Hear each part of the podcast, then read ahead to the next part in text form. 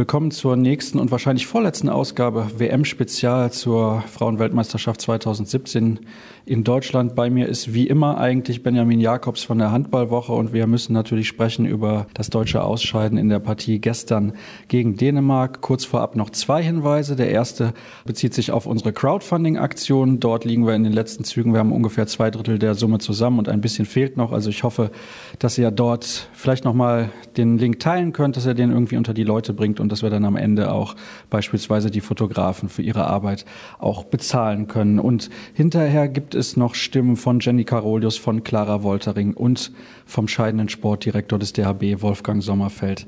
Ja, diese Partie gestern gegen Dänemark, Benny, da muss man einfach klipp und klar sagen, mit so einer Angriffsleistung kannst du nicht in ein Viertelfinale bei einer Weltmeisterschaft einziehen. Ja, das hast du sehr gut festgestellt. 17 Tore sind auf diesem Niveau, glaube ich, katastrophal und auch, ich wüsste nicht, wann das letzte Mal eine Mannschaft mit 17 Toren überhaupt eine Runde weitergekommen ist. Deswegen, klar, also wenn man das schon so sieht, dann war das Ergebnis vorhersehbar. Da hätte man gegen jede Mannschaft im Turnier verloren mit dieser Angriffsleistung. Und die Dänen haben ja jetzt nicht überragend gut gespielt. Nein, also durchaus ein schlagbarer Gegner, eine große Handballnation, aber jetzt auch kein großartiges Spiel. Die Torhüterin hat viele Bälle gehalten, aber jetzt auch keine überragenden Würfe. Die sieben Meter waren schlecht geworfen oder sehr mittig platziert. Auch die Durchbrüche von sechs Meter, die Würfe, da ist mehr drin oder muss mehr drin sein. Aber da kam einiges, glaube ich, gestern zusammen. Aber man kann es ja an den Statistiken ersehen. Die hat 50 Prozent oder knapp über 50 Prozent der Bälle gehalten, die dänische Torhüterin Sandra Toft. Und dann ist klar, woran es gelegen hat. Ja, natürlich hat es eine Angriffsleistung oder besser gesagt eine Chancenverwertung. Es wurden ja Chancen kreiert. Ob die immer so die richtigen waren, ist dann auch wieder die Frage, ob der Pass nicht nochmal nach außen oder doch mal zur freien Spielerin. Aber aus sechs Meter, da kann die Torhüterin eigentlich Weltklasse sein, die darf trotzdem nicht so viele Bälle halten. Also denke ich schon eher, dass es auch an der Qualität der Würfe gelegen hat und nicht nur an der, also ohne die Leistung schmälern zu wollen. Aber es hat jetzt nicht daran gelegen, dass man an einer, nur an einer Torhüterin gescheitert ist die übrigens vor dem Spiel, glaube ich, auf Rang 16 der Torhüter-Statistik gelegen hat. Also das sagt ja auch ein bisschen was aus, denn davor hatte sie schon mal mehr als ein Spiel absolviert. Die deutsche Mannschaft hat während des gesamten Turniers eigentlich nie so richtig Schwung aufgenommen. Würdest du mir dazu stimmen, wenn ich diese These aufstelle? Im Angriff auf jeden Fall. Ich glaube, es gab kein Spiel über 30 Tore. Selbst gegen Nationen wie China hat man sich schwer getan. Deswegen glaube ich, dass im Angriff auf jeden Fall dieser Flow fehlte. In der Deckung haben wir den phasenweise sehr gut gesehen, dass was möglich ist oder dass die, die Deckung mit den Torhütern waren immer eigentlich eine feste Größe, außer im Niederlandespiel. Auch jetzt gegen Dänemark an der Abwehr hat es nicht gelingen. Ich würde das nicht immer nur auf, die, auf den Angriff reduzieren, was so ins Turnier finden. Da waren auf jeden Fall richtig gute Ansätze, dass man sich da selber nicht belohnt, wie viele Bälle man nach, also nach guter Abwehrarbeit dann im Vorwärtsgang leichtfertig verloren hat. Also wirklich, ja, das waren Fehler, die, die man eher im unterklassigen Handball vermutet oder, oder sieht. Das war schon, ja, teilweise erschreckend. Wir haben gestern auf der Rückfahrt aus Magdeburg zurück nach Leipzig lange darüber diskutiert, woran es denn insgesamt liegt im deutschen Frauenhandball. Eigentlich waren wir alle irgendwie der Meinung, es ist wahrscheinlich auch eine Frage der Qualität. Wir haben nicht diese Qualität, wenn dann auch mal Spielerinnen ausfallen, die in der Champions League regelmäßig spielen, wie Anne Hubiger oder Kim Neitz-Sinavicius, haben wir definitiv nicht die Qualität im deutschen Frauenhandball, um diese Spielerinnen zu ersetzen. Und auch auf anderen Positionen ist diese Qualität wahrscheinlich, und das muss man dann einfach neidlos anerkennen, gar nicht erst vorhanden.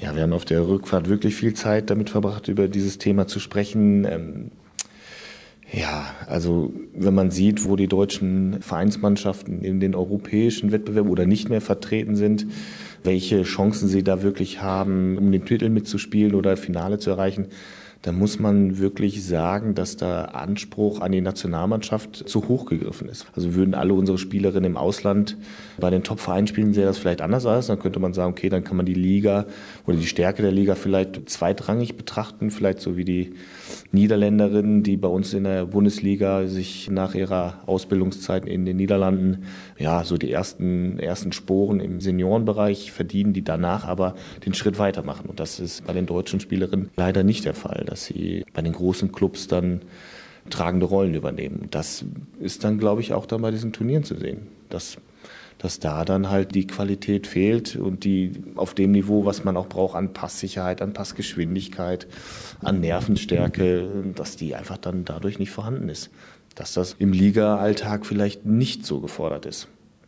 Das haben übrigens auch Clara Woltering und Wolfgang Sommerfeld dann angesprochen, wenn wir die gleich hören, hier noch im Verlaufe der Sendung. Und die Frage, die ich da natürlich auch gestellt habe, ist die nach der Sorge, wie jetzt mit dem deutschen Frauenhandball umgegangen wird innerhalb des DHB. Es wurden ja viele gute Dinge angestoßen, aber machen wir uns nichts vor. Natürlich investiert man mehr in eine Heimweltmeisterschaft als in alle anderen Turniere. Und die nächsten Turniere finden statt. Ja, jetzt haben wir eins um die Ecke in Frankreich, aber wer weiß, wie da die mediale Aufmerksamkeit ist, wahrscheinlich auch wieder sehr gering. Das Turnier danach findet in Japan statt, also komplett außerhalb der, ich will nicht sagen der medialen Reichweite in Deutschland, aber halt dann auch zu Uhrzeiten, wo es dann vielleicht gar keiner guckt. Ja, da sind wir beide ja auch gefordert, dass wir jetzt auch vielleicht anfangen umzudenken also, dass wir auch sagen, okay, wir müssen mehr den Fokus auf Frauenhandball legen oder mehr darüber berichten. Du machst natürlich sehr viel, aber dass man vielleicht auch alle anderen Medienvertreter nicht nur sich auf dieses Turnier stürzen, sondern jetzt auch vielleicht im Anschluss auch mal in die Hallen gehen und auch mehr berichten und mehr die Spielerinnen in Fokus heben, dass das vielleicht auch mal nicht nur auf lokaler Ebene so Beachtung findet, sondern vielleicht auch mal regional oder überregional sogar. Also dass wir auch selber eine Verantwortung haben, für Reichweite und für, für Aufmerksamkeit zu generieren. Aber natürlich sind die Medien die eine Sache, die, glaube ich, eher den kleineren Teil, vielleicht was vielleicht mal Sponsoren oder so anbelangt, vielleicht kann man da durch unsere Aufmerksamkeit vielleicht weiterhelfen. Aber der DHB hat jetzt die Aufgabe, wirklich über dieses Turnier hinaus für den Frauenhandball zu begeistern. Das wird definitiv eine schwere Aufgabe. Und da bin ich mal gespannt, was Henk Gröner als, als neuer Bundestrainer, welche Rolle er dabei spielen kann. Er kommt mit sehr vielen Vorschusslorbeeren. Er war Trainer der niederländischen Frauennationalmannschaft. Ich werde auch versuchen, demnächst mal das Gespräch mit ihm zu suchen, um mit ihm dann auch über seine Ideen zu sprechen, was er gerne fortsetzen möchte, was der DHB schon angestoßen hat, wo er vielleicht neue Ideen mit einbringt. Das ist ja ganz, ganz wichtig, dass da auch dran geblieben wird. Kommen wir mal zur einzelnen Spielerin. Ich glaube, die Torhüterinnen, die haben durchaus überzeugt. Clara Woltering und Katja Kramatschik haben sehr gute Leistungen gebracht. Dina Eckerle war nur kurz im Turnier mit dabei. Die hat nur ganz, ganz wenige Minuten gespielt. Gibt es eine Feldspielerin, die dich, sagen wir mal, zumindest zu 90 Prozent überzeugt hat? Ich glaube, tatsächlich muss man ganz ehrlich sagen, es gibt keine, die durchweg gute Leistung gebracht hat. Uh, schwierige Frage. Also durchweg hat wirklich keine, sage ich mal, diese 90 Prozent oder 80 Prozent gezeigt. Ähm, was auch ein bisschen für sich spricht. Was für sich spricht. Natürlich muss man bei der einen oder anderen auch die Verletzungssituation vielleicht auch mit berücksichtigen, dass, weiß ich, ich nenne jetzt mal eine Xenia Smits zum Beispiel, die äh, nicht hundertprozentig ins Turnier gegangen, dass man da auch nicht immer das erwarten kann, dass sie dann wirklich alles abruft. Aber wenn ich so positive Ansätze sehen will, dann bin ich auf jeden Fall bei ihr. Ich denke, da hat Deutschland eine sehr gute Spielerin für die nächsten Jahre, aber auch für mich eine der Überraschungen oder, oder was sie, welche Facetten sie noch gezeigt hat, war Alicia Stolle im Angriff, die auch nicht diese geforderten 80 Prozent gebracht hat, keine Frage, aber die, die das Potenzial dafür hat, in zukünftigen Turnieren diese 80 Prozent zu erreichen.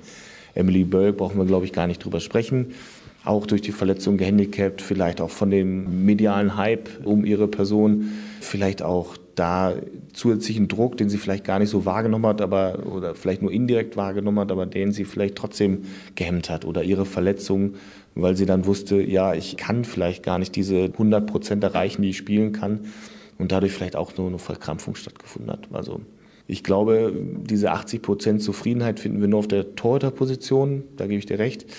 Aber man sollte dann auch vielleicht nicht ganz so unfair sein und dann auch bei dem einen oder anderen die Verletzungshistorie oder, oder diese ganze Geschichte, wie sie in die Nationalmannschaft gekommen sind in den letzten Wochen oder Monaten, welche Erwartungen wir an die Spielerin gestellt haben, die ein Nadia Manson, die im vergangenen Jahr Mutter geworden ist, das alles aufzuarbeiten, um dann für so eine Heimweltmeisterschaft sich mit den besten Spielerinnen der Welt zu messen, ist vielleicht dann auch zu viel verlangt.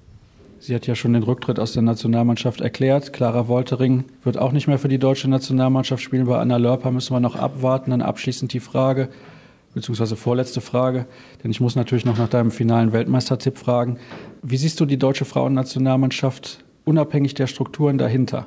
Weil die jungen Spielerinnen, die U17 beispielsweise, die Europameister geworden sind, die brauchen ja noch ein paar Jahre, bis sie auf dem Level angekommen sind. Wie siehst du die aufgestellt? Ich nenne jetzt mal einen Rückraum mit Bölk, mit Smits, mit Nazina Vicius, wenn sie wieder fit ist, mit Hubinger und Stolle. Da kann man ja mit arbeiten. Ja, damit kann man definitiv arbeiten. Hoffen wir, dass Kim Neitz-Navicius und Anne Hubinger wirklich wieder die, die Fitness oder den Gesundheitszustand bekommen, um Nationalmannschaft zu spielen. Ist ja bei so schweren Verletzungen leider nicht immer, nicht immer der Fall, aber ich gehe jetzt erstmal davon aus und dann hat man definitiv ein einen Rückraum, mit dem man international mithalten kann. Ob es für die Weltklasse reicht, kurzfristig gedacht, schwieriger zu beantworten, die Frage, aber so mittelfristig kann man da auf jeden Fall mit den Top-Nationen mithalten. Das ist doch eine klare Ansage. Und jetzt kommt hoffentlich eine klare Ansage, wer Weltmeister wird. Jetzt hast du natürlich ein paar weniger Mannschaften zur Auswahl. Wer holt den Titel? Niederlande. Okay, auf den Zug springen jetzt mittlerweile alle auf. Ich danke dir recht herzlich für deine Einschätzung. Das soll es gewesen sein. Vom Expertenteil der heutigen Ausgabe alle weiteren Infos wie immer unter facebook.com slash kreisab, bei Twitter at kreisab.de sowie bei Instagram unter dem Hashtag kreisab. Und dann gibt es jetzt eine kurze Pause und dann gibt es die Stimmen der Beteiligten. Jenny Carolus ist bei mir, Kreisläuferin der deutschen Handballnationalmannschaft. Gestern gab es eine Niederlage aus im Achtelfinale bei der Heimweltmeisterschaft. Wie viele Stunden hast du geschlafen? Ja, reden wir eher von im Bett rumliegen und Gedanken machen. Wir haben gestern Abend noch zusammengesessen, alle ganzen Mädels. Ja, das dauert jetzt alles ein bisschen, um das zu verarbeiten. Warum haben sich denn die Gedanken hauptsächlich gedreht? Um das Spiel wirklich selber, um einzelne Situationen? Ja, man geht natürlich nochmal alles im Spiel durch, ne? überlegt sich, ja, warum hast du da nicht das gemacht und da nicht das. Ne? Und gut, es ist leider nicht mehr zu ändern. Wir müssen daraus lernen und versuchen jetzt das Positive trotzdem mitzunehmen. Gibt es denn was Positives an einem Ausscheiden im Achtelfinale bei einer WM im eigenen Land? Ist natürlich erstmal schwer so zu sehen. Ne? Wir sind ganz klar vorne im Angriff gescheitert, haben in der Deckung und auf der Torhüterposition aber wieder wahnsinnig geackert und nur 21 Gegentore kassiert. Es ist natürlich einfach zu wenig, vorne nur 17 zu werfen. Aber ich denke, die Abwehrleistung müssen wir trotzdem auf jeden Fall mitnehmen. Wenn man das von außen betrachtet und natürlich nicht Teil der Mannschaft ist, dann fragt man sich, wenn ihr diese Chancenverwertung als Problem habt in mehreren Spielen, ist es am Ende vielleicht auch eine Frage der Qualität? Ich würde jetzt nicht Qualität sagen, sondern einfach eine Kopffrage. Also klar war das ein sehr, sehr besonderes Spiel. Ich würde jetzt nicht von Druck reden, aber jeder wusste, worum es geht. Und da spielt der Kopf natürlich eine sehr, sehr große Rolle. Also du würdest nicht so weit gehen und um zu sagen, ihr seid verkrampft gewesen irgendwie naja, jeder für sich vielleicht schon ein Stückchen weit verkrampft. Ne? Jeder wollte das auf jeden Fall. Ich denke, das hat man gesehen. Aber es war dann wahrscheinlich einfach zu viel, wie man halt manchmal so ein bisschen übersteuert. Ne? Jeder wollte das unbedingt und hat aber einfach nicht mehr frei aufgespielt. Ne? Und wir haben uns ja die Chancen vorne erarbeitet, um Tore zu machen und setzen die dann halt einfach nicht. Also kann man de facto eigentlich festhalten, gestern hat nur die Chancenbewertung irgendwie Probleme gemacht, weil ihr habt ja die Lösung gefunden, die dänische Abwehr irgendwie zu überwinden. Genau, es sah vorne vielleicht nicht immer schön aus. Trotzdem, ich weiß nicht, wie viele Bälle wir verworfen haben. Wäre die Hälfte davon reingegangen, hätte das Ergebnis wahrscheinlich auch ganz anders ausgesehen. Was machst du jetzt in den nächsten Tagen? Hast du erstmal frei? Musst du direkt wieder zurück zum Verein, um vielleicht auch mal abzuschalten und direkt bei der Mannschaft wieder einzusteigen, damit du das schneller vergisst? Ja, ich muss mal gucken, heute geht es erstmal nach Hause. Morgen habe ich hoffentlich noch einen Tag Urlaub und Mittwoch geht es dann auf jeden Fall erstmal wieder arbeiten. Der ganz normale Wahnsinn geht wieder los. Ja, und dann muss ich mal mit meiner Trainerin absprechen, wie das im Heimverein weitergeht. Würdest du trotzdem sagen, dass sich das gelohnt hat, dieser Aufwand in den letzten anderthalb, zwei Jahren für dieses Ereignis? Auf jeden Fall. Ich persönlich, für mich war es eine Riesenchance. Ich habe viel gelernt von Beagle, von den Mädels. Es hat mir total viel Spaß gemacht und werde da ganz, ganz viel daraus mitnehmen. Das hoffen wir doch. Dankeschön. Clara Woltering ist bei mir. Clara, gestern gab es die Niederlage gegen Dänemark aus im Achtelfinale. Wir müssen nicht darüber reden, dass ihr euch das anders vorgestellt habt. Warum hat es aus deiner Sicht nicht gereicht? Ja, wir haben gestern von der Spielanalyse haben wir einfach viel zu viele Dinger vorne verblasen. Das hat uns sicherlich das Genick gebrochen. Aber ich denke, dass wir natürlich die 20 Monate wirklich hart dafür gearbeitet haben, aber das, was wir uns eigentlich zwischenzeitlich erarbeitet haben, gestern nicht abrufen konnten. Und das ist natürlich ganz bitter, wenn man wenn man ausscheidet, ist es schon ein bescheidener Tag, aber wenn man dann noch weiß, dass mehr drinsteckt in der Qualität der Mannschaft, ist es natürlich ganz, ganz, ganz bitter, weil diesen Vorwurf wird man sich wohl noch länger machen müssen, dass man ja, nicht alles auf die Platte schmeißen konnte oder die, die Mannschaft nicht die Qualität zeigen konnte, die sie eigentlich besitzt. Bist du nach dem Spiel nochmal direkt auf jüngere Spielerinnen zugegangen, vielleicht für die das ja noch eventuell eine härtere Geschichte ist als für dich. Du bist eine sehr, sehr erfahrene Spielerin. Du hast Champions League Final Fours gespielt. Du kennst diese Spiele auf höchstem Niveau. Hast da natürlich auch schon die eine oder andere Enttäuschung erlebt, ist ja ganz klar. Aber so junge Spielerinnen, die 20, 21 Jahre alt sind, ich kann mir vorstellen, dass das für die vielleicht noch mal härter ist. Ich weiß es nicht, für wen es härter ist. Es ist eigentlich auch egal. Es ist immer wichtig, aus Niederlagen zu lernen. Und es ist so unglaublich wichtig, dass die jungen Spielerinnen weiter an sich arbeiten und, und irgendwo die Fahne auch hochhalten können für den deutschen Handball. Denn wir brauchen frischen Wind, wir brauchen das alles, was Wolfgang und Biel angestoßen haben, das muss und ich sage nochmal, das muss weiter existieren, da muss weiter angesetzt werden, es muss in der Ausbildung viel gemacht werden. Man sieht es international, dass die Spieler da teilweise schon noch andere Qualitäten haben im 1-1-Verhalten oder sonstigem. Also wir müssen auf jeden Fall weiter da ansetzen und wir dürfen jetzt nicht aufhören, sondern genau das ist es. Die 20 Monate, die wir zusammengearbeitet haben, haben anscheinend nicht gereicht. Wir haben vieles angestoßen und vieles sah richtig, richtig gut aus, aber wir haben es letztendlich nicht auf die Platte bringen können. Das liegt natürlich an uns Spielerinnen, aber wir müssen da einfach wirklich an uns arbeiten. Und die jungen Spielerinnen müssen sich einfach bewusst sein, dass letztendlich durch harte Arbeit man irgendwann belohnt wird, auch wenn man jetzt gerade eine herbe Niederlage einstecken muss. Wenn du jetzt so gerade appellierst an die Verantwortlichen, die das natürlich auch mitentscheiden, hast du irgendwie die Befürchtung, dass dieses Ausscheiden, dieses Früh jetzt dafür sorgt, dass dieser Weg eben nicht weitergegangen wird? Ja, eine kleine Befürchtung habe ich schon. Ich bin nämlich schon so lange dabei und weiß, wie teilweise gearbeitet wird. Ich kann nur appellieren an alle, sei es die Vereinsebene, sei es äh, die Ligaebene, sei es der Verband der Deutsche Handballbund, dass wir weiter stärker an uns arbeiten müssen. Natürlich auch jede einzelne Spielerin. Das ist natürlich ganz klar, aber ich bin der festen Überzeugung, dass jede einzelne Spielerin so gewillt ist, weiter an sich zu arbeiten, denn das haben wir in den letzten Monaten wirklich gesehen. Wir haben zusätzlich Einheiten gefahren, weil wir es auch einfach so wollten und weil es einfach unser großer Traum war. Jetzt hast du eben gesagt, ihr habt die Qualität nicht auf die Platte gebracht. Ich stelle jetzt da aber mal eine These auf. Ihr habt ich glaube, drei Spielerinnen, die regelmäßig Champions League spielen. Eine ganz wichtige Spielerin ist zu Beginn dann auch noch verletzt ausgefallen. Eine ist gar nicht erst mit zum Turnier gekommen. Ist vielleicht die Qualität in dem Maße gar nicht vorhanden, um bei einer WM beispielsweise ins Halbfinale zu kommen, auch wenn man das als Ziel natürlich auch vorgeben muss bei einer Heim-WM? Ja, letztendlich sind wir nicht richtig in diesen Flow gekommen, der uns hätte ganz weit nach vorne werfen können. Aber klar, ich kann nur sagen, in der Champions League lernt man unheimlich viel. Also es ist wichtig, dass die Gelder für die Vereine halt einfach da sind, dass wir international spielen können. Wir haben es dieses Jahr wieder mitgekriegt dass internationaler Startplatz weitergegeben ist von den Vereinen, weil sie das Risiko nicht eingehen wollten, diesen zusätzlichen Betrag auszugeben für die Mannschaft. Das ist ein ganz, ganz schlechtes Zeichen. Wir müssen einfach international spielen. Wir brauchen die internationale Stärke. Bundesliga reicht nicht aus. Denn da wird ganz anders an die Sache rangegangen, anders gepfiffen.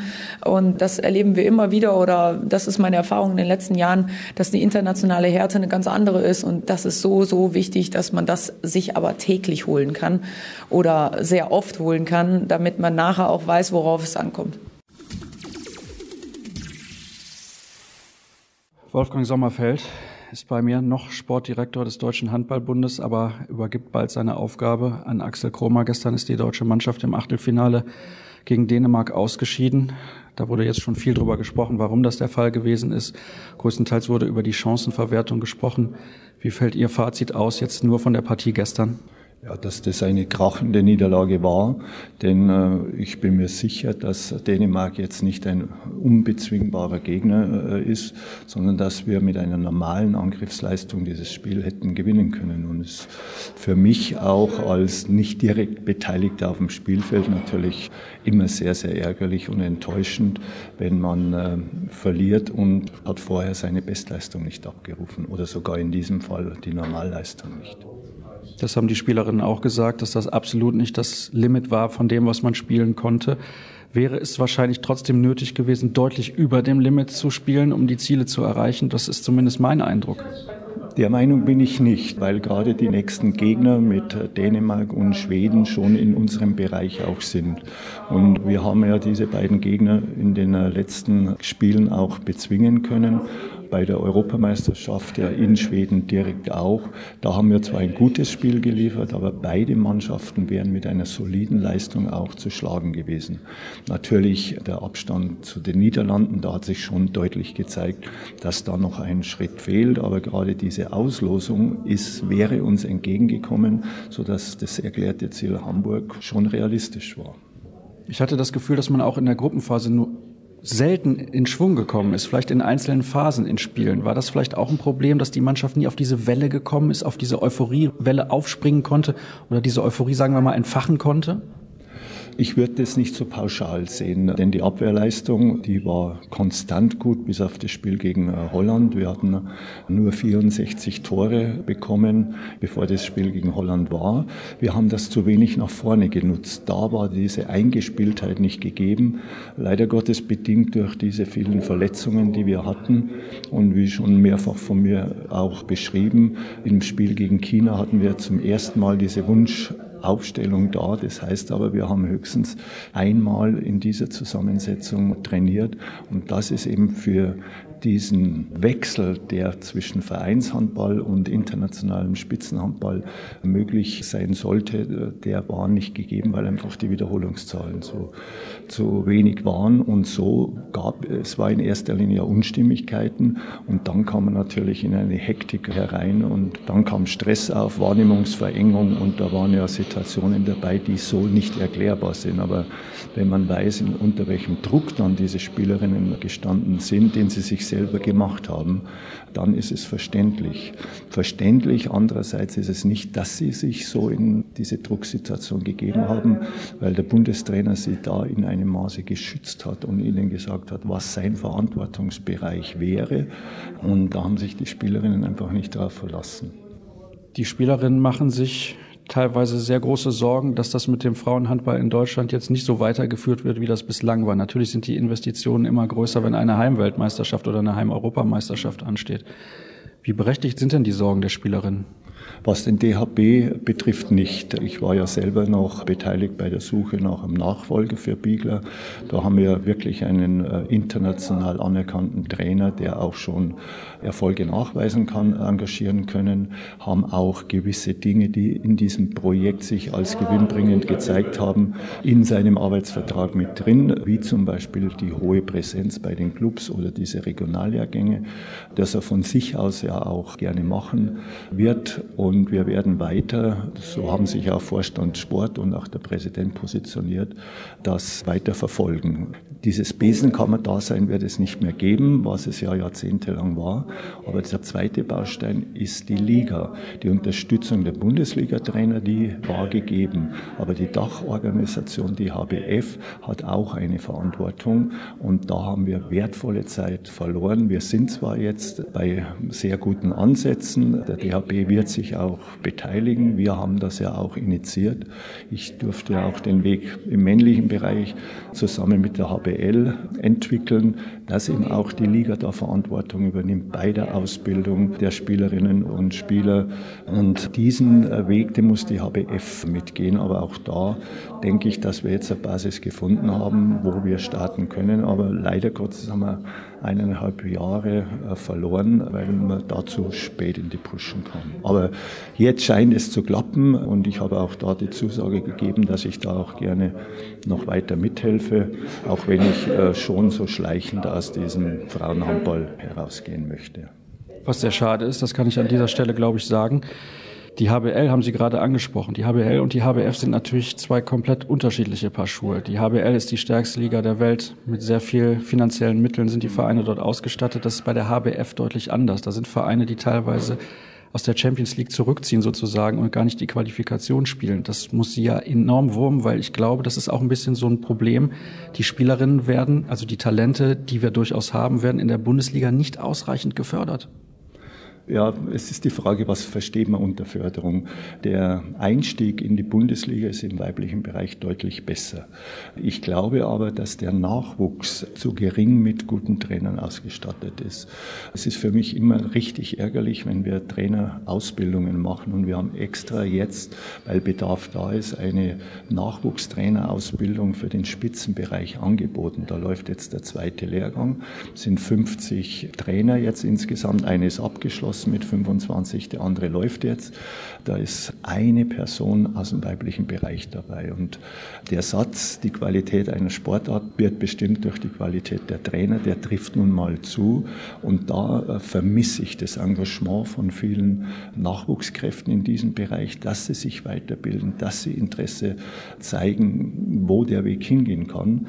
Und ein Bundesliga-Trainer, der wird am Erfolg gemessen. Die haben auch gar nicht die Zeit in dem Sinn, junge Spielerinnen so intensiv zu entwickeln. Aber da gibt es ja jetzt Gott sei Dank auch die Zertifizierung.